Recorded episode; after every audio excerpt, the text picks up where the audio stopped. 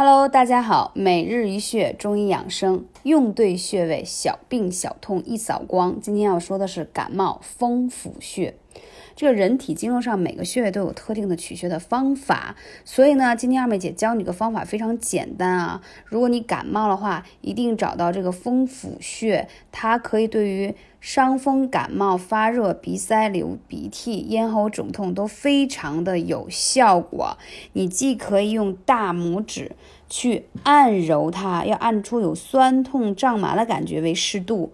而且呢，如果是风寒感冒了的话啊，用艾灸也是非常好，每天一次，每次二十分钟，对于治疗感冒真的太赞了。这个真是我用过太多年，谁用谁知道啊。